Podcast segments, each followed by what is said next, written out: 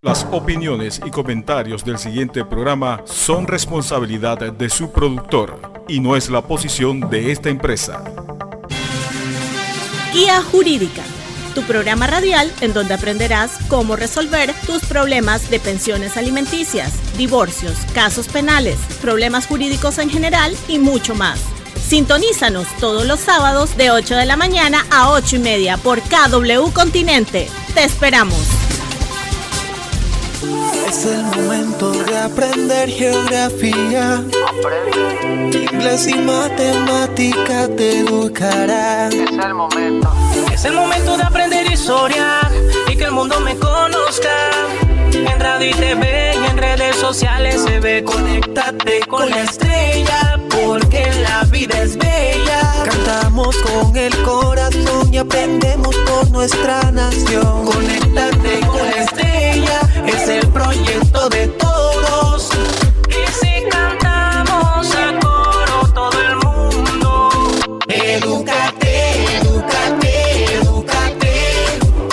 Conéctate, conéctate, conéctate. Somos el futuro de la patria. Grupo Guía apoya el proyecto Conéctate con la Estrella en KW Continente. Sintoniza todos los sábados tu programa Guía Jurídica por KW Continente, un programa de análisis jurídico, invitados especiales y los temas de actualidad que quieres escuchar, conducido por Hernando Abrán Carrasquilla y el profesor Jorge Chan. Y muy buenos días, Panamá. Bienvenidos a una nueva edición de su programa Guía Jurídico, un programa diseñado por usted, con usted y para usted. Quien les habla, el profesor Jorge Chan, y en esta oportunidad acompañado como todos los sábados de nuestro amigo Abraham Carrasquilla, saludos Panamá, muy buenos días. Hoy nuevamente eh, en su programa Guía Jurídica Radio, su último programa del mes de febrero, eh, ya entrando el mes de marzo del 2021. Hoy muy contentos eh, de transmitir, como siempre, desde Cádulo Continente y también en nuestras redes sociales de Facebook, Live, siempre. eh, eh, y esperamos a todos que nos acompañen en nuestras redes sociales. Hoy con un tema muy especial, un tema sensitivo, un tema que ha dado de mucho de qué hablar durante estas últimas semanas y con dos invitadas especiales.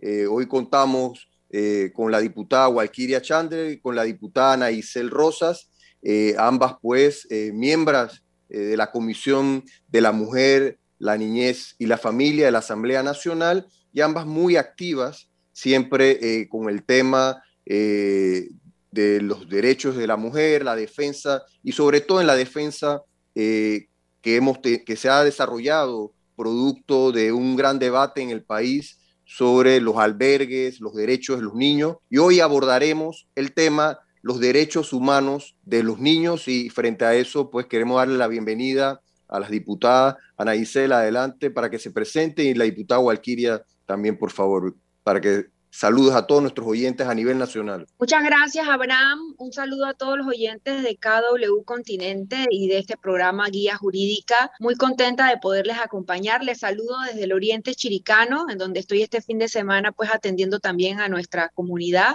Y como bien mencionas, como parte de la Comisión de la Mujer, hemos emprendido un trabajo importante que ya ha dado muestras, pues, de la necesidad de atender de manera urgente, como bien mencionas, como país los derechos humanos de nuestros niños. Muchas carencias en nuestros albergues, entendiendo pues que poner al niño en un albergue debe ser una medida temporal y que el Estado tiene la obligación de buscarles mejores alternativas. Así que sí, la Asamblea ha tenido una semana en donde tanto en el Pleno como en la Comisión de la Mujer hemos estado discutiendo nuevos proyectos orientados a eso, a buscar mecanismos de darle solución eh, como país, como Estado, eh, trabajando en conjunto a nuestra niñez. El Pleno eh, está, aprobó ya en tercer debate el proyecto de hogares de acogida y estamos pues en la discusión, en estos momentos eh, se aprobó el segundo debate de la ley de adopciones.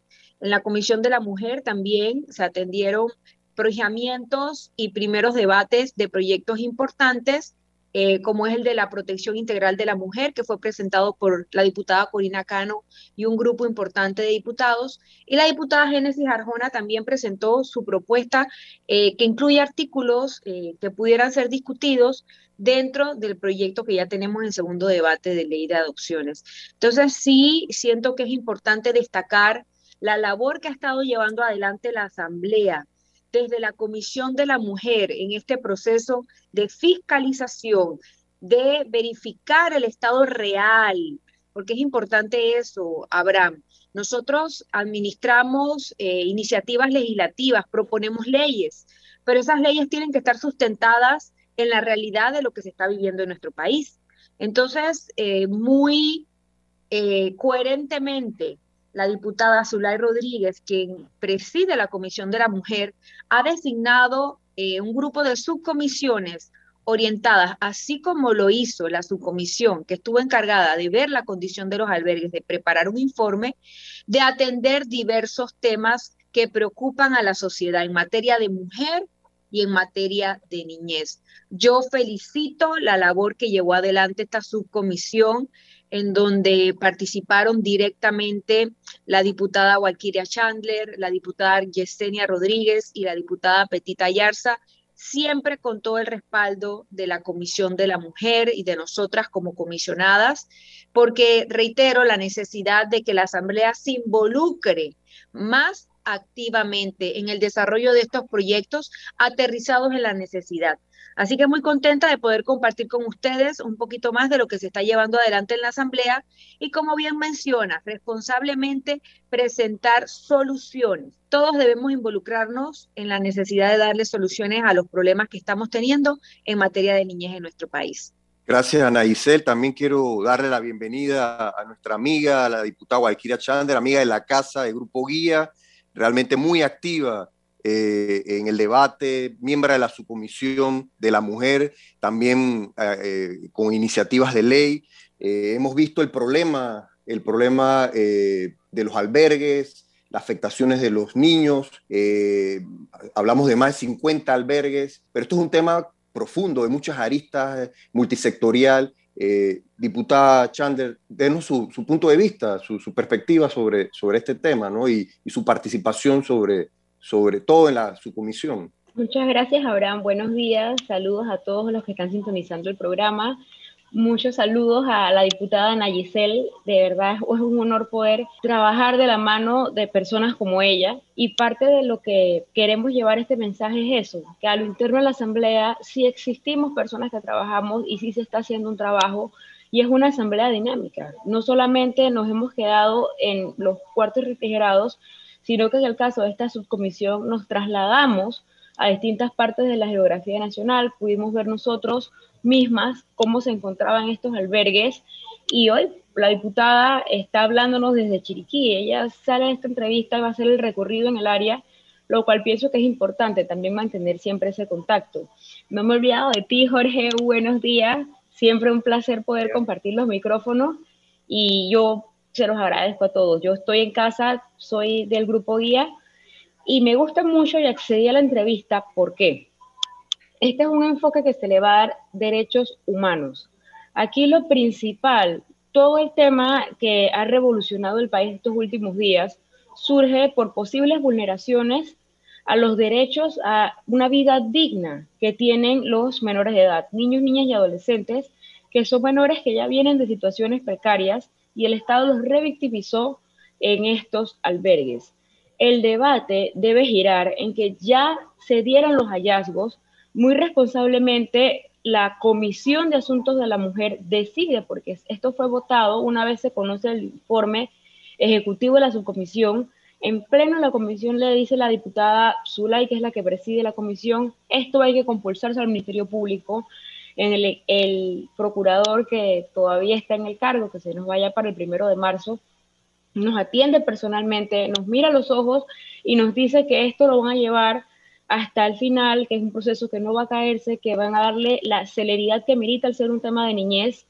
Y es hasta allí que llega nuestra función legislativa. Lo que nosotras podíamos hacer, que era que comparecieran a la Asamblea de las Autoridades, que era iniciar esta investigación, lo hicimos ahora se remitió a una autoridad competente y son ellos los que tienen que investigar, son ellos los que tienen que deslindar las responsabilidades y hacerlo como debería ser la justicia, ciega, imparcial, que indistintamente de quienes resulten responsables deberían ser investigados con el máximo rigor. Y es aquí donde nos hemos quedado estancados. Ya este lunes vamos para dos semanas de que el Ministerio Público tiene esta información y lo que a mí me resulta alarmante e inconcebible es que no se ha girado ninguna boleta de protección. Aquí no hay un acompañamiento a las víctimas. El órgano judicial incluso tiene un accionar que es la, Defensoría de las Víctimas y tampoco se han pronunciado de ninguna manera. Aquí diría que ningún funcionario ha sido responsable para poner su cargo a disposición de manera voluntaria a fin de que esto tenga mayor transparencia y ninguna autoridad le ha exigido a sus subalternos esta renuncia o esta puesta a cargo a disposición para poder que se investigue de una mejor manera. Eh, ustedes son abogados, no me dejarán mentir, es un tema muy sensitivo cuando se presentan denuncias en temas de acosos sexuales a menores de edad, de violencia de este tipo. Aquí lo primero que se hace es sacar a estas criaturas de esa condición, ponerlos a protección. Y aquí estamos hablando de un fenómeno que no es aislado. Esto se reproduce a lo largo de toda la geografía nacional y nosotras todavía no hemos visto ese ministerio público que se nos dijo iba a ser célere. Lo único que hemos encontrado es la lamentable renuncia del procurador y digo lamentable sin conocer realmente qué es lo que lo lleva él a esto, pero en las palabras que él esbozó ese día evidencia el, el descombro que tiene una, un órgano público, un ministerio público, donde él lo tilda de incapaz, incapaz de dar respuesta. No sé si es porque él ya está anuente, algún tipo de presiones que probablemente lo, lo hacen pensar que puede que esto no llegue a más porque pareciese ser que se están protegiendo algunas personas. No sé si son por filiaciones político-partidistas, no sé si es por temas familiares, de que forman parte de clanes familiares que tradicionalmente han contestado al poder en el país, pero el debate tenemos que girarlo ahora y es lo que estamos haciendo, como bien indica la, la colega la diputada Yesel, desde la Asamblea, no solamente mantenernos en vigilantes para que esto no se archive, para que esto se investigue, sino presentando una serie de propuestas legislativas en aras a que se transforme, a que se reorganice todo lo que es la protección al menor. Y ya estamos hablando de la responsabilidad del Estado, responsabilidad que no escapa de ninguno de nosotros, porque en conjunto siento que el Estado y toda la ciudadanía le ha fallado a estos menores. Sí, en, en ese sentido, y lógicamente primero darle la bienvenida a ambas, a la diputada Nayicel y de igual manera a Walkiria, Gracias por estar en su programa Guía Jurídico. Nosotros acá siempre brindamos un enfoque educativo, básicamente es el norte del programa, y en ese sentido muchos de nuestros radioyentes se preguntan, profesor, pero ¿y esto de los derechos humanos? Este tema, sobre todo lo que ha sucedido en el tema de los albergues con los niños, ¿cómo realmente... ¿Me escuchan? Sí. Sí. sí cómo realmente eh, podemos o dónde están protegidos. Mire, yo siempre le digo, sobre todo a mis estudiantes y a mis radio oyentes, que hay un artículo 56 de la Constitución que precisamente establece lo que son los derechos de la familia. Y cuando hablamos de la familia, estamos entendiendo que el Estado debe proteger la salud física, mental y moral de los menores y garantizará el derecho de estos a la alimentación, la salud, la educación y la seguridad. O sea, tenemos que partir desde un punto básico lo que dice la Carta Magna. Y ahí está claramente consignado cuáles son realmente los deberes y las funciones que tiene el Estado y que debemos entender que el Estado somos todos. El Estado no solamente son las autoridades, el Estado forma parte de todos los ciudadanos de un país y está claramente consignado cuáles son los deberes que debemos garantizar, sobre todo para el tema de los niños. Siguiendo y a continuación con el artículo 63 de nuestra Constitución, el cual también de forma clara establece, imagínense, en el punto número 3, proteger a los menores y ancianos y custodiar y readaptar socialmente a los abandonados. O sea, estamos hablando de que nuestra constitución, y eso que no quiero entrar todavía en materia penal, porque ahí lógicamente hay muchísimo más que pudiéramos detallar y que lo que está mencionando nuestra amiga, colega y miembro del grupo guía, aparte diputada suplente Walkiria Chander, es una realidad ¿Qué es lo primero que se hace en una investigación penal cuando estamos hablando sobre los grados de vulnerabilidad? Cuando estamos hablando de personas vulnerables. Eso todo lo que han podido tramitar en algún momento el derecho penal lo saben y lo entienden y lo respetan y se aseguran en definitiva de que eso se cumpla. Es por ponerles un ejemplo a los amigos que están en Darien o a los amigos que están en el Oriente Chiricano, en el circuito de la diputada Ana o allá en Tonosí, que también nos escuchan. Imagínense que hay un tema de violencia doméstica y donde hay una dama que lógicamente ha presentado la denuncia. ¿Cuál es la primera acción que debe tomar la autoridad? Es precisamente separar al agresor, colocarle una boleta de protección y sacar al agresor para que no cometa o no exista más ningún otro tema de, de, violencia. Entonces, acá nos preguntamos lo mismo. Estamos ante unas personas con grados de vulnerabilidad tenemos una serie de acuerdos que hemos firmado, convenios internacionales. Desde 1924 estamos hablando precisamente de las primeras iniciativas con relación al tema de los derechos del niño. De allí pasamos a 1948 en la Declaración Universal. Pero en 1959 se adoptaron medidas específicamente para los niños y nos llevó hasta la Convención de los Derechos del Niño en 1989 en Beijing, en China. Entonces, y ahí pudiéramos hablar de los protocolos, ¿ah? que los protocolos también de esa convención de 1980 son interesantes. Pero ¿dónde queremos llevar con todo esto? ¿Qué está esperando toda la sociedad panameña para poder entonces brindarle esa protección, esa educación, esa seguridad y esa previsión a esos niños que se encuentran en esos albergues? Es parte del cuestionamiento que existe en este momento y es parte de lo que primero felicitar a la subcomisión felicitar a la Asamblea porque no todo es malo, ojo con eso. Muchas veces se cuestiona el tema del trabajo de la Asamblea, pero en este momento también hay que darle esas, felicitaciones porque están haciendo un trabajo importante y a pesar de las situaciones y de los vaivenes que existen en este tema, están dando la cara y eso es muy importante y sabemos que van a seguir eh, continuando pues con esta iniciativa para ver qué pasa.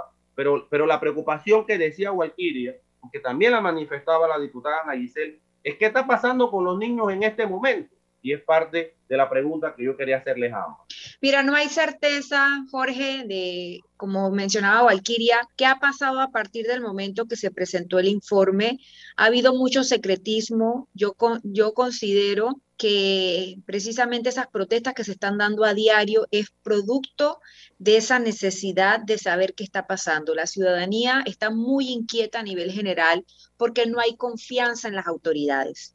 Y aquí todos tenemos que hacer un mea culpa, porque definitivamente la Asamblea es parte de esta situación, de mejorar el proceso de transparencia en la gestión. Y la gestión del Ministerio Público es fundamental. Yo comparto ese sentimiento de, de zozobra que nos mantiene la renuncia de la cabeza del Ministerio Público en estos momentos. Y así lo manifestaba en unas declaraciones que di previamente. Yo acompañé, yo estuve eh, en, dentro de ese grupo de diputadas que se sentó en el despacho del procurador a pedirle caiga quien caiga y que a dos semanas estemos en el aire realmente sin entender jurídicamente hablando en qué parte del proceso estamos es lamentable es terrible y sobre todo nos llena de una sensación de impunidad y en un tema tan sensible como es este que mencionamos de los derechos del niño. Y entender que como bien mencionas en la Constitución se habla de los derechos de la familia,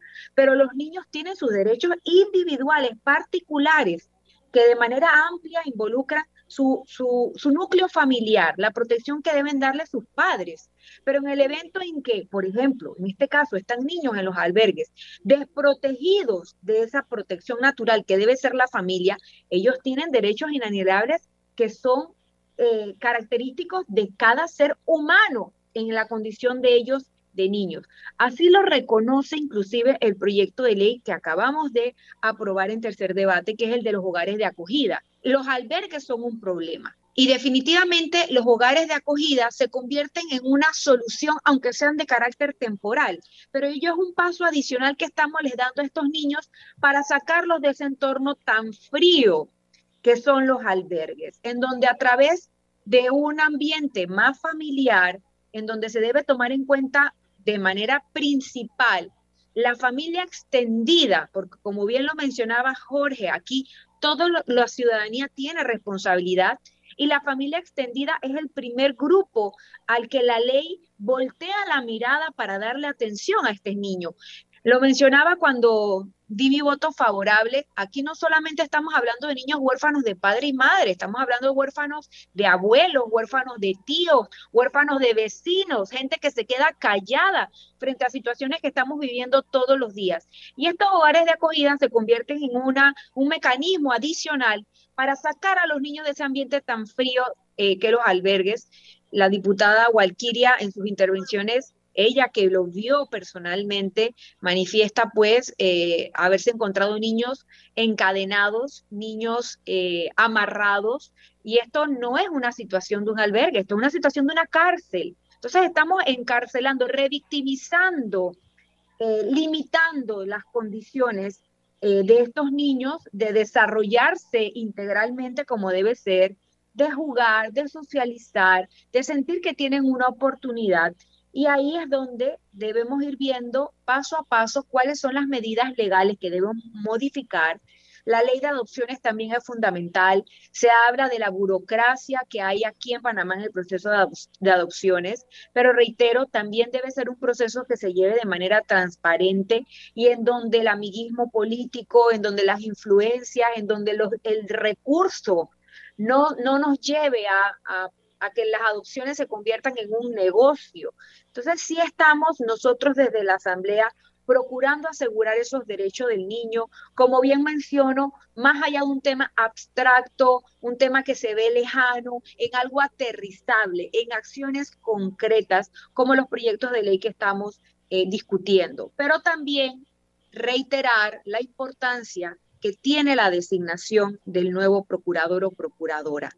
Todos sabemos que cuando un funcionario está encargado o de manera temporal en el cargo, está muy limitado. Y el Ministerio Público es una de las instituciones que debe funcionar de manera más independiente. El, procurador no tiene jefe, porque él es su propio jefe, él está a cargo de llevar adelante todo el proceso de investigaciones y nosotros como país invertimos una cantidad importante en esa consultoría que buscaba, entre comillas, darnos tranquilidad porque buscaba atender que el funcionario o la funcionaria que estuviera ahí tuviera un balance en materia de conocimiento jurídico, técnico jurídico, que es importante, pero también en la parte emocional. Todos nosotros que somos funcionarios en estos momentos estamos bajo una fuerte presión eh, yo que recorro mis comunidades y la gente tiene COVID y la gente no tiene trabajo y están preguntando cuándo se va a reactivar el país, cómo van a hacer para ahora que el lunes comienzan los niños las escuelas. En nuestra área no tenemos conectividad a Internet. Yo le comentaba a Abraham que no estaba segura si me iba a poder conectar o no porque aquí hay mucho problema con la señal. Entonces, esas son las realidades que se están viviendo y que nosotros, la ciudadanía, espera transparencia y respuesta. Y en materia de los derechos humanos de los niños, también. Eh, yo felicito al grupo que se mantiene vigilante en Panamá protestando en su derecho democrático de la protesta. Y esto también es un llamado de atención para los gobernantes, para los ministros, para el presidente, para nosotros diputados, que debemos procurar estar en una rendición de cuentas constante, permanente. Y el tema de los albergues, pues, ha sido como la gota que rebasó el vaso en materia de indignación ciudadana y nosotros tenemos como diputados responsablemente que brindar estas soluciones, pero el Ministerio Público es fundamental que también haga su parte. Gracias, Ana Isel. Eh, yo quería directamente, porque el tiempo nos, apremia, diputada Chandler, sabemos que la Constitución reconoce los derechos del niño, pero también los convenios, declaraciones del niño, eh, la Declaración Universal de los Derechos Humanos, ¿qué podemos hacer ¿Qué podemos implementar? Yo sé que varias iniciativas de esfuerzo usted lleva adelante también para que nos compartan nuestros oyentes. Sí, ven en el mismo sentido de lo que manifestaba la diputada Ana Giselle. La parte que podemos hacer legislativa, la parte de nuestra responsabilidad constitucional es eso, proponer iniciativas legislativas que transformen lo que tenemos. Incluso hay ciertos vacíos por los cuales ha podido colarse, han podido colarse estas personas que abusando de la confianza han menoscabado y han vejado a nuestros menores. Pero algo muy importante, aquí en Panamá mucho está dicho. La Convención del Niño que acabas de mencionar, eso es ratificado desde 1990. Aquí Panamá también tiene los protocolos de cómo debe adelantarse el seguimiento a estos menores dentro de los albergues, pero se ha convertido en letra muerta por un tema de voluntad política y por un tema de desprofesionalización de la institución llamada a proteger los derechos de los niños. ¿Qué quiero decir con esto? Que ahora no es necesario que desde la Asamblea tengamos una hemorragia legislativa. Este es un término que siempre nos decía el profesor Bernal, que, que es muy atinado, porque ahora todo el mundo quiere presentar iniciativas y yo debo decir que algunas un poco irresponsables, porque aquí estamos hablando que los protocolos existen, pero el Estado no ha querido o no ha podido fiscalizar. Aquí tenemos un sistema que data de 1950, donde todavía se entiende la protección a la niñez dentro de un sistema tutelar. Aquí hay una pionera en, el tema feminista que fue Clara González de Beringer y nuestro sistema de protección al menor prácticamente fue hecho por ella. Es una mujer muy visionaria, pero es un sistema que ya ha quedado anacrónico. De allí viene cuando se le entrega esta tercerización a fundaciones. Y en ese entonces era porque el Estado no contaba con la capacidad y se entendía que era una tarea altruista de ONGs o de fundaciones adelantar el cuidado y protección de los menores. Con todo y que se ha cambiado este tema, como menciono, ya tenemos de los 90 la Convención de Derechos del Niño, que desde 2005 tenemos lo que es la CENIAF, pareciese que el Estado no ha cambiado el chip y sigue con estas medidas de un tutelar. Aquí todavía no hemos tenido la capacidad de nombrar personal técnico, ojo, porque sí lo existe. Si tenemos personas capacitadas en niñez, tenemos profesionales del derecho que han hecho toda su formación en temas de niñez, en temas de derechos humanos. No basta solamente porque yo sea abogado, me van a colocar en una posición de protección de la niñez. No todos los abogados hemos derecho de familia. Ustedes no me van a dejar mentir. De igual manera, trabajadores sociales, especialistas en salud mental, sociólogos. Esto es un gabinete interdisciplinario que lastimosamente no encontramos cuando realizamos nuestras pesquisas en el CENIAF.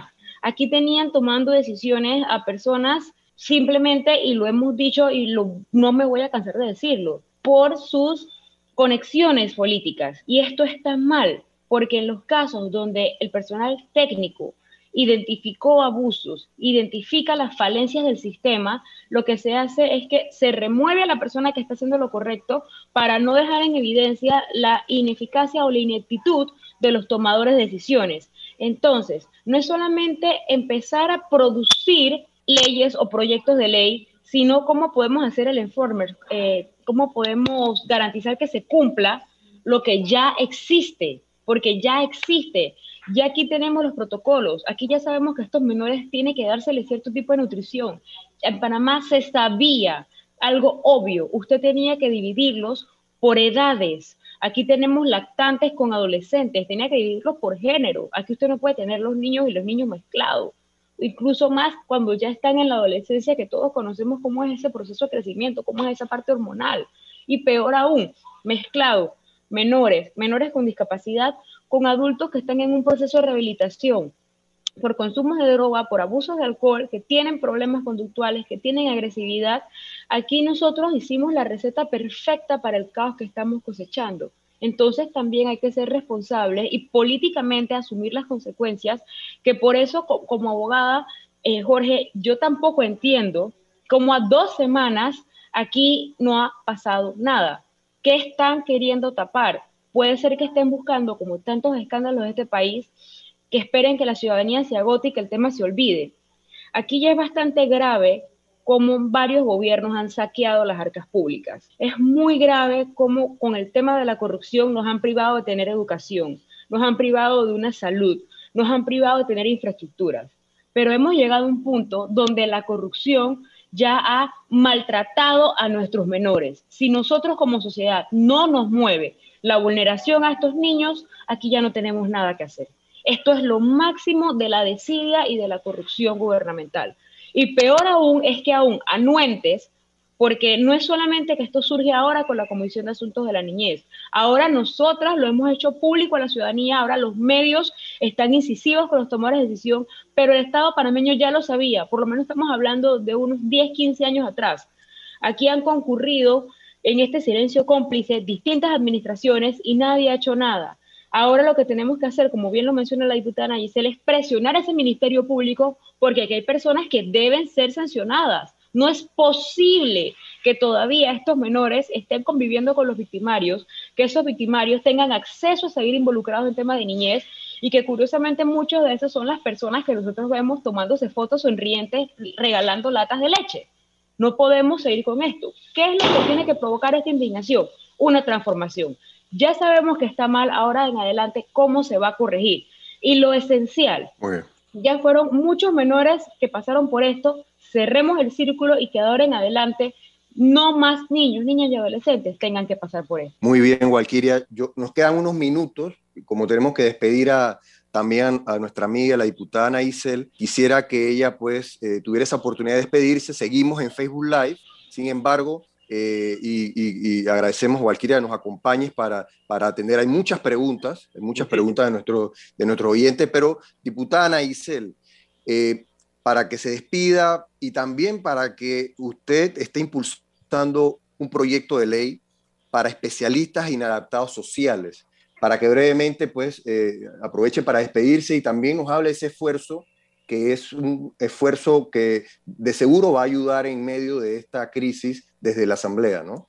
Gracias, Abraham. Sí, el proyecto 346 eh, que eh, de alguna forma procura darle idoneidad, reconocer la carrera de licenciados y técnicos en adaptados sociales e infractores, busca apoyar esa situación que mencionó la diputada Walquiria, la falta de profesionalización en el manejo de instituciones que tienen que ver con educación, resocialización, readaptación. En estos procesos que, como bien mencionamos, en los albergues estamos revictimizando a estos niños. En materia de cárceles también.